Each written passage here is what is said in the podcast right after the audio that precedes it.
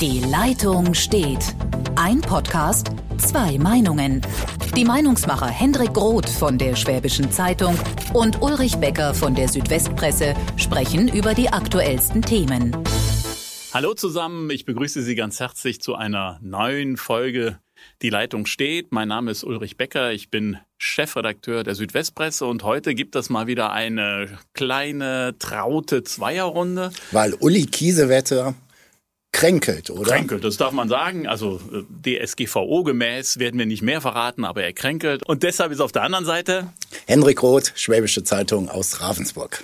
Genau. Und ähm, ja, also heute, wir haben ja uns ja in den letzten Malen haben wir uns über große Weltpolitik unterhalten. Das liegt ja auch auf der Hand wegen des Ukraine-Konflikts. Heute wollen wir nochmal zurück ins Ländle. Wir wollen uns nämlich mit dem stellvertretenden Ministerpräsidenten beschäftigen. Genau, der Innenminister, Herr Thomas Strobel, Klammer auf, CDU, Klammer zu. Genau, Klammer zu. Und der hat Ärger am Hals. Der hat nämlich ganz schön Ärger am Hals, weil er in einem Verfahren, das gegen einen Hauptkommissar läuft, wegen sexueller Belästigung, Klammer auf, man muss es mal ganz kurz erklären, er soll also in einem Videochat einer Mitarbeiterin gesagt haben, dass sie ihre Karriere fördern könne, wenn sie zu sexuellen Dienstleistungen bereitstünde. Das steht, dieser Vorwurf steht im Raum. Kann man sagen, das ist ja auch bekannt mittlerweile auch genau. äh, deutschlandweit, europaweit, weltweit. Dieses Rollenklischee beziehungsweise dieses, dieses absolute No-Go ist dann doch schon überraschend in dieser Position. Oder? In dieser Position absolut überraschend und deshalb auch ein veritabler Skandal in der Polizei und deshalb ähm, oder innerhalb der Polizei und deshalb ist natürlich auch vollkommen richtig, dass die Staatsanwaltschaft da mit Hochdampf bei den Ermittlungen ist, um aufzuklären, was ist da eigentlich genau vorgefallen. Der Mann ist suspendiert vom Dienst. So, und jetzt kommt der Innenminister ins Spiel, weil der Anwalt dieses Beschuldigten, beziehungsweise nicht Beschuldigten, sondern es ist noch in Ermittlung, also der Anwalt dieses Mannes hat gesagt ähm, in einem Brief man solle, also einen Brief an den Innenminister, man solle sich doch vielleicht treffen zu einem persönlichen Gespräch. Das sei doch besser als eine juristische Auseinandersetzung. Und eben diesen Brief, der vertraulich war, in einem Verfahren, den hat dann der Innenminister an einen Journalisten weitergeleitet. So. Und das darf er nicht. Das ist in einem Ermittlungsverfahren absolut ausgeschlossen. Und ähm, er ist, das kommt hinzu, er ist Innenminister, also Dienstherr der Landespolizei und Thomas Strobel ist Jurist. Er kennt sich also mit verfahrensrechtlichen Dingen bestens aus. Und deshalb habe ich direkt eine Frage an dich. Was hat ihn geritten? Ich, mir fehlen da so ein bisschen, ähm, ja, nicht die Hintergründe, sondern ich verstehe ihn da ganz einfach nicht, denn er ist seit sehr langer Zeit äh, in der Politik. Er ist ein versierter Jurist. Er ist da, glaube ich, wirklich über jeden Zweifel erhaben, dass er weiß, was er machen darf und was er nicht machen darf. Ähm, Profi durch und durch.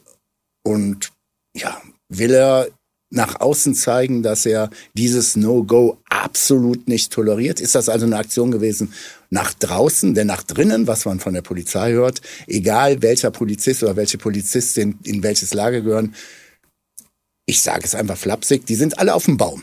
Ja, die sind total auf dem Baum, weil sie wissen, dass wenn sie sich selber etwas äh, dieser Art im Dienst zur Schulde lassen kommen würden, dann wären sie ganz schnell ihren Job los. Also die Polizeigewerkschaft sagt das offen ähm, und macht Front gegen Strobel. Die Polizisten selber sagen das nur hinter vorgehaltener Hand, klar, weil sie ihren eigenen Chef nicht anschwärzen können, weil das für sie Konsequenzen haben könnte. Warum er das getan hat, finde ich, puh, also ganz schwierig. Er selber hat gesagt, Strobel hat gesagt, er wolle maximale Transparenz im Verfahren herstellen. Da muss man sagen, lieber Thomas Strobel, du weißt ganz genau, dass diese maximale Transparenz halt schon seit Jahren, also immer wieder kommt es zu solchen Durchstechereien und da hat die Politik immer wieder gesagt, das darf nicht passieren. Die Staatsanwaltschaften haben gesagt, das darf nicht passieren. Also das ist eine, ja, eine Begründung, die ich und die alle anderen die es beobachtet haben, auch sehr fragwürdig finden. Also warum? Und da glaube ich, ähm, Hendrik, da glaubt, also es ist wirklich so, ich habe ich hab im Hintergrund nichts gehört und er hat sich auch nicht geäußert, warum er das getan hat. Vielleicht wollte er diesen Deal, also der Anwalt bietet ein Gespräch an und versucht das juristische Verfahren zu umgehen. Vielleicht wollte er diesen Deal öffentlich machen, um sich als möglichst ja unbeugsamer, harter Aufklärer zu, ähm, zu zeigen. Aber er hätte wissen müssen, dass das gegen ihn äh, ähm, zurückschlägt und dass er sich dann verantworten muss. Es ist noch, muss man sagen, ein Ermittlungsverfahren, aber wenn die Stuttgarter Staatsanwaltschaft zu dem Schluss kommen sollte, es wird Anklage erhoben, finde ich, ist ein Innenminister, der dann angeklagt worden ist, aus Ermittlungsakten ähm, etwas aus Ermittlungsakten an die Öffentlichkeit gegeben zu haben, der ist eigentlich nicht nicht Amt mehr halten. haltbar, ganz genau. Das fordert ja schon SPD und FDP, Genau. den Rücktritt. AfD brauchen wir nicht reden, die sind ja auch gestern in Schleswig-Holstein entnazifiziert worden. Egal, äh, das war ein kleiner Schlenker in die Zukunft jetzt gleich unseres Podcasts. Nein, aber ich frage mich ernsthaft, ähm, er ist nicht zu halten und es wäre natürlich für Winfried Kretschmann äh, eine ganz, ganz äh, schweres Ding. Also, also ein Problem für Kretschmann, denn wir wissen ja alle, Thomas Strobel ist der Vertrauensmann des MPs in die CDU herein. Ähm, in den vergangenen Jahren haben eigentlich beide Männer viele Probleme sehr elegant und sehr lautlos abgeräumt, wo es in beiden Parteien aus irgendwelchen Gründen auch grummelte, wurde abgeräumt. Und so ein Mann würde natürlich dann fehlen. Also andersrum gesagt, ein Rücktritt oder ein Rausschmitt von Strobel würde die Stabilität dieser grün-schwarzen Regierung schon ein wenig in Mitleidenschaft bringen. Ja, total. Also Winfried Kretschmann hat ja nicht nur im Hintergrund, sondern auch öffentlich gesagt, dass er mit Thomas Strobel ein sehr vertrauensvolles Verhältnis hat. Und der Grund, warum damals ähm, die Ampel in Baden-Württemberg nicht zustande gekommen ist, nach der. Landtagswahl, nach der Landtagswahl war es ja eine Option, Ampel oder Ja. Grün-Schwarz. Und da hat Kretschmann sich klar für die CDU ausgesprochen und unter anderem wegen Thomas Strobel, wegen des guten Verhältnisses der beiden zueinander, die offensichtlichen Draht haben, die miteinander können, die sich ähm, gegenseitig vertrauen. So. Und das hat sich seit Jahren aufgebaut, ähm, selbst zu Oppositionszeiten und wie auch immer. Also wirklich, die vertrauen sich und Hand drauf. So, Und wenn dann dir- wird's schwierig, ja, wenn der dir- weg will. Wenn, wenn dir doch so ein Stellvertreter im Job wegfällt, wo du totales Vertrauen hast, dann wackelt so das ganze Konstrukt. Genau. Dann ist irgendwie alles in Unruhe. Und das können wir, und, und also ehrlich, Hendrik, ich weiß nicht, wie du das findest, aber manchmal hat man ohnehin das Gefühl, dass Winfried Kretschmann so ein bisschen, bisschen, bisschen, bisschen, bisschen lustlos gelegentlich erscheint. Vielleicht ist es gar nicht, vielleicht ist das nur interpretiert. Aber ohne einen Vertrauten, de- de- dem er also beim, beim politischen Partner in der Koalition ähm, sozusagen, wo er so ein bisschen Ping-Pong spielen kann, wird's schwer. Ja, und vor allen Dingen ist es ja dann, ob er jetzt Lust hat oder nicht Lust, will ich mal dahingestellt lassen. Ja, Aber es ist, es ist eine, ja. es ist eine letzte Legislaturperiode. Er wird nicht wieder antreten. Und dann kommen, das kennen wir aus dem politischen Spiel oder Theater, egal wo du hinblickst und wie lange du zurückblickst in den letzten 50 Jahren, dann kann so, ein, so eine gewisse Dynamik eintreten. Dann ist äh, ja der stellvertretende MP weg und alle fragen sich dann, sag mal, wie lange will denn der amtierende MP machen? Und schon kriegen wir wieder die Debatte, die wir, wenn wir ehrlich sind, eigentlich auch schon vor der Wahl geführt haben. Macht der komplett Legislatur, macht er nur die Hälfte oder wie auch immer? Ja, die Frage, wie lange noch? Will er das machen oder wird ihn die Partei lassen oder hat er vor, das zu tun? Schwierige Frage. Anderer Blick, ähm, Hendrik, nämlich nicht auf die Grünen und auf Winfried Kretschmann, sondern auf die CDU. Und für die ist das ja auch nicht so ganz einfach, weil wer soll Thomas Strobel nachfolgen? Der Fraktionsvorsitzende äh, Manuel Hagel. Oh, das wäre für den so ein Job, da, hm, da kann man sich auch in zwei Jahren verbrennen und verbrauchen und dann wäre Ich glaube auch nicht, ja? dass er Lust dazu hätte, denn Ja. er hat sich jetzt wirklich ähm, in der relativ kurzen Zeit als sehr junger Fraktionsvorsitzender eigentlich sehr ein gutes Standing erarbeitet. Ähm, Ja. Er weiß genau, wie Baden-Württemberg funktioniert und vor der Kretschmann-Zeit, wir können ja mal ein bisschen so wie Wissenschaftler, Historiker oder auch äh, Eiszeitmenschen reden. Vor der Kretschmann-Zeit soll es ja eine Gab es CDU eine Vor-Kretschmann-Zeit? ja, ja, da gab es eine CDU, die war per Funktion die Partei des Ministerpräsidenten und wer da mal Fraktionschef wurde, wurde automatisch MP. So, das ist vorbei. Nichtsdestotrotz glaube ich schon, dass das so ein bisschen in den Gehirnzellen von Hagel herumspukt, dass er jetzt auf dem Posten ist, auf dem er eigentlich der nächste Karriereschritt müsste dann MP heißen. Und das käme jetzt So ein Rewirement oder so weiter käme, glaube ich, für, für Hagel zu früh und insgesamt für die CDU. Boah, ja, ich wüsste aber, überhaupt nicht, wen die da reinstecken Ja, sollten. eben. Also ich, boah, ich will jetzt, will jetzt kein Name-Dropping machen, aber mir würde auch wenig einfallen.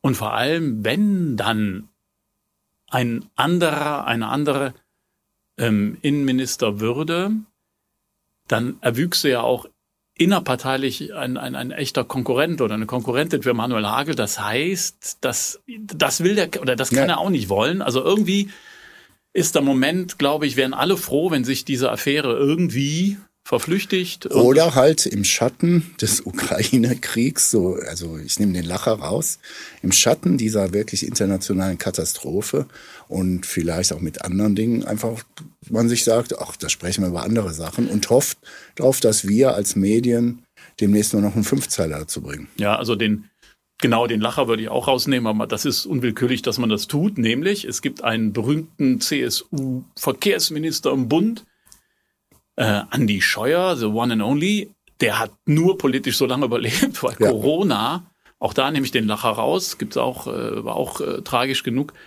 weil Corona die Schlagzeilen sozusagen überdeckt hat und dann war die Mautaffäre, alles andere war überlagert und plötzlich hatte das keine politische Aufmerksamkeit mehr. Also es könnte sein, dass Thomas Strobel von so einem Effekt profitiert im Land. Ähm, trotzdem, und das nochmal dazu, wenn ein Staatsanwalt oder wenn die Staatsanwaltschaft Klage erheben, Anklage erheben sollte, dann finde ich, wird's eng. Aber Eindeutig, ich frage mal, ich habe es ich hab's wirklich jetzt nicht auf dem Ticket.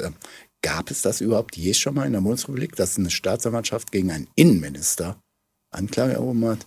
Ich weiß es nicht. Liebe Zuhörerinnen und Wir Zuhörer, das ist eine Frage für die Historiker. Genau. Gab es schon mal eine Klage gegen einen deutschen Innenminister? Ich weiß es auch nicht. Ich Aber was du sagst, stimmt eindeutig. Sollte es dazu kommen, dann ist er nicht im Amt zu halten. So, das ist jetzt CDU-Problem. Jetzt ja. gehen wir, jetzt gehen wir sozusagen mit dem Flieger einmal in den Norden und da beginnt das CDU-Land, da ist ein, ein Sonnenschein. So ist es. Und ähm, vielleicht auch für die CDU hierzulande, um ein bisschen mehr Optimismus hinzubekommen, als der Herr Günther, der am Sonntag sensationell stark gewonnen hat. Wahnsinn. Also es war völlig Wahnsinn. klar, dass er gewinnt. Das war schon eindeutig. Aber dieser Wahlsieg ist schon wirklich so, wie platt wir es immer ausdrücken, der Erdrutsch oder wababa. Der Günther war vor fünf Jahren auch so ein, so ein Zählkandidat oder so ein Notkandidat, weil der damalige Vorgänger einfach keinen Bock mehr hatte, beziehungsweise aufhören musste. So, also kommt ein, und da wurde viel drüber gelacht über den heutigen Superstar Günther. Also innerhalb von fünf Jahren kann man aus dem Nichts zu einer wirklichen Top-Figur werden. Ja, und ich finde auch, der macht das echt nicht schlecht. Also wenn man gestern sich das angeschaut hat, ähm, nach der Wahl, wie der seine Koalition hat teilhaben lassen am Erfolg. Also ja. er hätte sich auch hinstellen können und sagen können, ich, Daniel Günther, 43,5 Prozent, die CDU, ich glaube, das beste Ergebnis bei einer Landtagswahl seit einem Jahrzehnt. Also ich bin ein Superstar, hat aber nicht gemacht, sondern hat gesagt, okay, das ist die Politik von Grünen und FDP. Die waren in einer sogenannten Jamaika-Koalition. Wir haben das zusammen geschafft. Muss man sagen, Chapeau, Chapeau, Chapeau. So, und jetzt weg von Schleswig-Holstein, weil uns unten im Süden, naja, also ist schon wichtig da, was da zwischen den beiden Meeren passiert, aber so wichtig nur auch wieder nicht. Aber wichtig ist natürlich, was jetzt in der CDU im Bund passiert, weil der Daniel Günther hat, bevor Friedrich Merz Parteivorsitzender mal äh, wurde, gesagt, naja, der Merz, der täte der Partei gar nicht gut. So, jetzt haben wir im Norden einen, sagen wir mal, frischen, jungen, in Anführungszeichen, ja. Superstar. Und wir haben Friedrich Merz, der jetzt wirklich sich bemüht, die Partei wieder auf Kurs zu bringen. Das heißt, auch innerhalb der CDU ist dem März echt ein Konkurrent erwachsen und da war im Moment keiner zu sehen. Die waren alle, ob's Röttgen war oder Laschet ja natürlich überhaupt nicht mehr, aber alle anderen waren so ein bisschen weg und plötzlich steht da Günther. Interessant, interessant. Und die März-Fans in Baden-Württemberg haben sich schon geäußert. Ich nenne hier mal namentlich Christian Natterer, ehemaliger CDU-Bundestagsabgeordneter, jetzt Kreisvorsitzender in Ravensburg. Der hat gestern ich weiß jetzt gar nicht mehr, auf Twitter oder auf Facebook, ähm, den Sieg von Herrn Günther zum Sieg von Friedrich Merz stilisiert. Und da muss ich sagen, ah, leicht daneben ist auch voll daneben. Also ja, das ist, sagen wir mal, sehr stark interpretiert, geweitet und das ist falsch. Ich finde es ja auch deshalb, also um da nochmal drauf zurückzukommen, dann auf das Land Schleswig-Holstein, wie irre ist es, dass tatsächlich eine Person für so einen Sieg verantwortlich sein kann, nämlich die Person Günther. Das war so ähnlich wie im Saarland, als die SPD jetzt da so groß gewonnen hat. Ähm, da ging es um die Person der stellvertretenden Ministerpräsidentin Frau, jetzt hilf mir eben auf die Sprünge. Ah. Ja, ähm, wir sind Sorry. aus dem Wir sind über 55, da ist die Vergesslichkeit. Mensch, Donnerwetter. Also, ähm, aber auch da war es die Person und ähm, dann auch Daniel Günther und nicht Friedrich Merz. So. Und jetzt nächsten Sonntag. Kommt's nach NRW und jetzt nicht, weil wir beide aus NRW kommen. De facto ist das natürlich jetzt eine ganz andere Liga. Es ist das bevölkerungsreichste Bundesland. Da geht nach wie vor die Post ab. Es sind 17, 18 Millionen Menschen leben da. Wie viel wahlberechtigt genau sind, weiß ich jetzt nicht. Aber es ist einfach 9,9 Millionen. Tatsächlich mal in dem Fall vergleichbar mit einer landesweiten Wahl in unseren Nachbarländern wäre NRW. NRW, wenn NRW unabhängig wäre, wäre es meines Erachtens das neunt oder achtgrößte Land der Europäischen Union. Das ist jetzt eine andere Sache. Und da gibt es ein Kopf-an-Kopf-Rennen zwischen zwei in meinen Augen doch recht farblosen Kandidaten. Der Ministerpräsident Henrik Wüst, CDU, hat ein wenig profitiert von Corona, dass er aufgrund seiner Position auf einmal neben dem Kanzler und so weiter sitzen konnte und was erklären konnte. Ähm, das hat er gut gemacht, alle fanden ihn ganz sympathisch, aber das war es dann auch. Ähm, Herr Kuschati von der SPD kennt außerhalb der SPD in NRW kaum jemand. Ähm, der plakatiert, ich war jetzt am Wochenende per Zufall wieder mal oben, der plakatiert sich äh, sehr viel mit Bundeskanzler Scholz und versucht darzustellen, die zwei hätten den direkten Draht, sprich, sie sind die großen vertraulichen äh, Kumpels und so weiter und so fort. Schwierig. Ähm, die Prognosen sagen irgendwie Kopf an Kopf, 30, 30 mal 32, 31, 32, 29, kann man nicht sagen. Da ist tatsächlich der Fall, lassen uns mal überraschen. Ja, also das ist deshalb so spannend, weil beide Kandidaten, also Kuchati ohnehin unbekannt und Hendrik ja. Wüst hatte so, so ein bisschen, sagen wir, Fortune, weil er während der Endphase der, der letzten Corona-Welle ähm, als Chef der Ministerpräsidentenkonferenz sehr viel in der Öffentlichkeit stand und deshalb hat sie so ein bisschen etablieren konnte, aber gleichwohl ja erst seit, man hat Laschet äh, das Amt oh. zurückgegeben, dreiviertel Jahr ist es. Genau, sowas. Ähm, und da auch eigentlich ein relativ unbekannter Politiker war. So. Beide können also aufgrund ihrer Persönlichkeit nur begrenzt punkten. Also wird der Berliner Einfluss eine große, eine entscheidende Rolle spielen. Und deshalb ist es natürlich, und deshalb guckt die, also in den Gesprächen, die ich geführt habe, die Berliner Parteizentrale extrem nervös. Ja. Beide, also alle Parteizentralen ja. extrem nervös. Nach NRW, Schleswig-Holstein, wie gesagt, das hing am, am Mann, das ist äh, oben im Norden äh, nicht, also ist nur ein kleiner Ausschnitt der Bundesrepublik. 17 Millionen Menschen sind, sind über 20 Prozent der Bevölkerung. Also da geht wirklich die Musik ab und das ist ein echter Test für die Ampel. Wie gut schneiden SPD, Grüne und auch FDP da ab? Das wird ganz klar von Berlin stark beeinflusst. Und ich glaube, am Ende des Abends oder am Montag nach der Wahl werden wir eine Ampel in NRW haben, weil alles andere, wenn man mit ein paar CDU-Leuten spricht, sagen die, nein, das wollen wir gar nicht. Nee, die FDP hat uns im Vertraulichen das und dieses. Ich halte das für bisschen das Pfeifen im Walde. Ich halte es gut für möglich, dass äh, ja doch tatsächlich mit Henrik Wüst trotz dieser kurzen Zeit, aber den kleinen Bonuspunkten, die er hat, dass die CDU leicht vor der SPD ist oder zwei, selbst zwei, drei Prozent vor der SPD ist. Aber das wird ihnen nicht reichen, weil ähm, wenn du dir zum Beispiel im Bundestag die Reden der FDP-Bundestagsabgeordneten anhörst, dann merkt man, die sind sehr überzeugt von dieser Ampel. Und es wäre von Christian Lindner, wäre es fahrlässig zu sagen, jetzt bauen wir mal mit Jamaika. Denn es wird aller Voraussicht nicht so ein Riesenerfolg. Es sei denn, dann, dann schmeiße ich mich in die Asche, dass die CDU so stark wird, dass sie dieses Nein. aktuelle schwarz-gelbe Regierungsbündnis nicht aufrechnen. Es, es wird eine Drei-Parteien-Konstellation werden. Und in der jetzigen Großwetterlage kann sich die FDP, die Grünen wollen sowieso nicht, aber die FDP wird es sich nicht leisten, eine kleinere, in Anführungszeichen Bundesregierung in Düsseldorf gegen die Ampel in Berlin arbeiten zu lassen. So sehe ich das auch. Also da wird es natürlich dann am Sonntagabend falls die CDU stärkste Kraft werden sollte, dann kommen wieder die üblichen Sprüche, wir sind stärkste Kraft, wir haben ja. einen Regierungsauftrag, deshalb müssen wir den Ministerpräsident stellen. Aber das Beispiel der ersten Wahl von Winfried Kretschmann, da waren die Grünen auch nicht stärkste Partei, haben trotzdem Ministerpräsidenten gestellt. Das gibt's also durchaus und also ja, mein, und wenn mein wir, Gefühl sagt ja. mir auch eher Ampel. Also ja. Jamaika, ich glaube, da wollen die Partner nicht so recht und ich glaube auch eher Ampel. Für die Ampel wird es nach den jetzigen Umfragen ähm, vermutlich ausreichen. Ja. Eine spannende Sache in NRW wird, äh, ähnlich jetzt wie in Schleswig-Holstein, wenn wir es jetzt mal als Demokraten sehen, schafft die AfD es in, in den Landtag. Die sind auch nahe der 5 Prozent und ähm, da sage ich ganz offen, das fände ich natürlich großartig, wenn keine Rechtsradikalen mehr im größten Landtag der Bundesrepublik säßen. Vermisst niemand. So, vielleicht noch den letzten Abstecher zur aktuellen Politik. Genau, wir haben die AfD genannt und dann gibt es ja auch noch die Linkspartei, die Linke, die sind ja beide irgendwie Putin-Versteher und so mhm. weiter. Äh, und ja, der hat heute auch eine große Rede zum Ende des Zweiten Weltkriegs gehalten. Weißt und, du, was, also ja, weißt du, was mir aufgefallen ist? Also mein, vielleicht darf man das gar nicht, darf man das, darf man das gar nicht. Gestern Abend hat ja Olaf Scholz seine Rede gehalten ja. zum 8. Mai.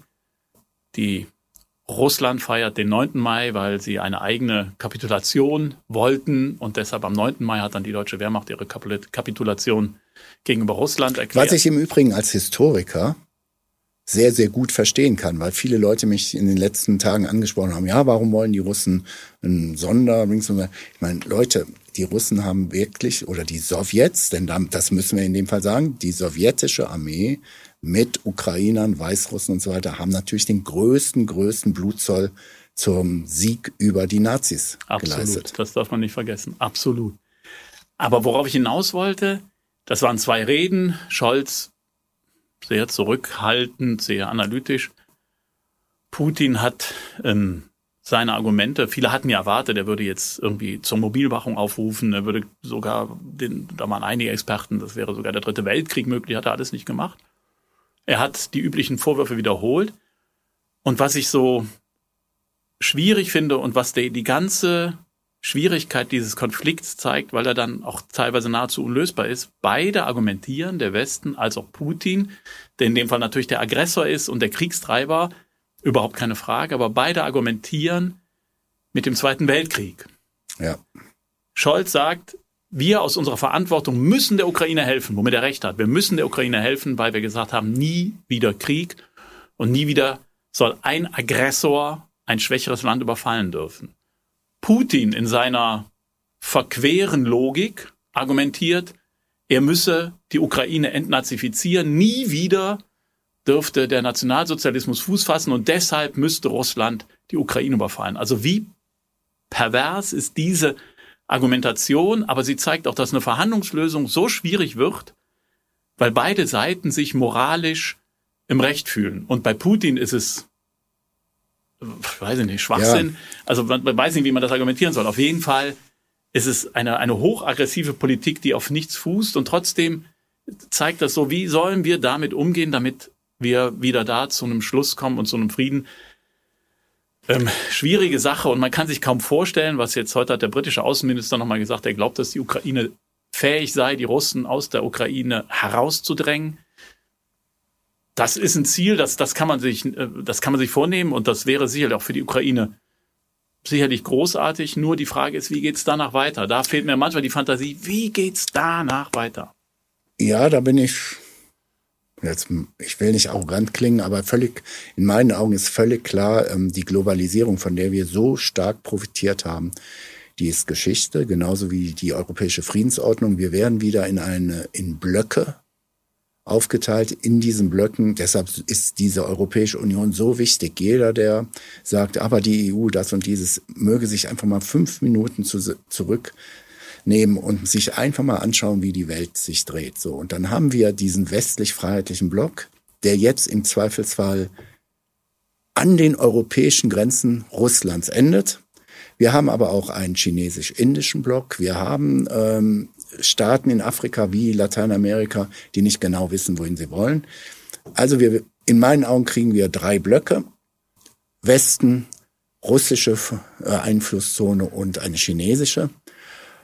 Und das wird ähm, die ganze Weltpolitik schwierig machen. Das wird den Klimawandel, die Bekämpfung des Klimawandels erschweren. Es wird Handelspolitik schwierig machen. Es wird, ähm, ist auch ein Wohlstands, äh, ja, ein Problem für unseren Wohlstand, denn wir haben tatsächlich sehr von, das wissen jetzt alle, wir haben es immer ignoriert, wir haben von den billigen Rohstoffpreisen der Russen profitiert und wir haben von dem Riesenmarkt in China profitiert. Das bricht uns jetzt weg. Das ist wahr. Also zumindest ist es, ist, ist es längst nicht mehr so sicher, wie es mal war. Die Rohstoffe aus Russland ohnehin. Aber auch der chinesische Markt. Und als ich die Bilder sah heute Morgen, als ich mir das angeschaut habe, bei der Parade in Moskau, dachte ich, ja, das ist eigentlich, wir gehen genau zurück in die Zeit der 70er und 80er Jahre, ja. als das alte Sowjetreich, also die Sowjetunion, äh, als wir uns im Kalten Krieg befanden und die Politik geprägt war von Provokationen, von, von diplomatischen Irritationen, wo man immer gucken musste, sitzen wir am Pulverfass, was passiert. Da gehen wir hin äh, zurück. Ähm, und man fragt sich manchmal, was, was Wladimir Putin wirklich geritten hat in seiner, wie ich finde, auch heute zu sehen, in seiner merkwürdigen als, als sei er in einem in einer einer Blase und und und und ja und und argumentiert er so und und er bleibt er bleibt bei der Aggression. Gehen wir von der Ukraine weg. Ähm, das geht gerade auch schon wieder unter im Rest Jugoslawien. Wir hatten da einen brutalen Krieg. Also alle, die gesagt haben, oh, jetzt ist Krieg in Europa. Ey Leute, 1992 aufwärts gab es diesen brutalen Krieg mitten in Europa auch schon. So, und da haben wir jetzt einen Frieden, einen kalten Frieden. Und die bosnischen Serben und die Serben zündeln massiv am Status quo mit massiver Unterstützung der Russen. Da haben wir da gleich das nächste Problem. Ja, und deshalb glaube ich auch, und da bin ich der festen Überzeugung, habe das auch mal zu Ostern in der Südwestpresse geschrieben. Wir müssten wehrhaft bleiben ähm, oder wieder sein. Ähm, es, ist, es ist leider eine traurige Tatsache, aber alles andere ist Traumtänzerei, dass man glaubt, das ginge ohne Wehrhaftigkeit. Das hat nichts mit Aufrüstung oder Superrüstung zu tun, sondern wir müssen bereit sein, unsere Freiheit zu verteidigen. Und da gehören gehört ein bisschen mehr dazu, als ähm, mit einem Transparent über die Straße 17. Juni in Berlin zu gehen. Oder wilde Briefe an den Bundeskanzler zu schreiben. Oder wilde Briefe an den Bundeskanzler zu schreiben. Hey, und gut. So ist das war ein gutes Schlusswort von dir und dann werden wir uns in zwei Wochen wieder melden. Dann wissen wir auch, was in NRW passiert ist. Dann wissen wir, was mit Thomas Strobel los ist und vielleicht wissen wir auch ein bisschen mehr, was Putin noch so vorhat. Alles klar. Und ähm, ja, bleiben Sie zuversichtlich. Alles Tschüss. klar, bis dann. Ciao. Auf schwäbische.de finden Sie noch viel mehr Qualitätsjournalismus. Das Digital-Abo gibt es schon für 9,90 Euro im Monat. Als Hörerin oder Hörer dieses Podcasts ist der erste Monat für Sie kostenlos. Gehen Sie dazu auf www.schwäbische.de slash Podcast-Angebot. Das Probeabo endet automatisch nach einem Monat. Viel Spaß auf unserer Website.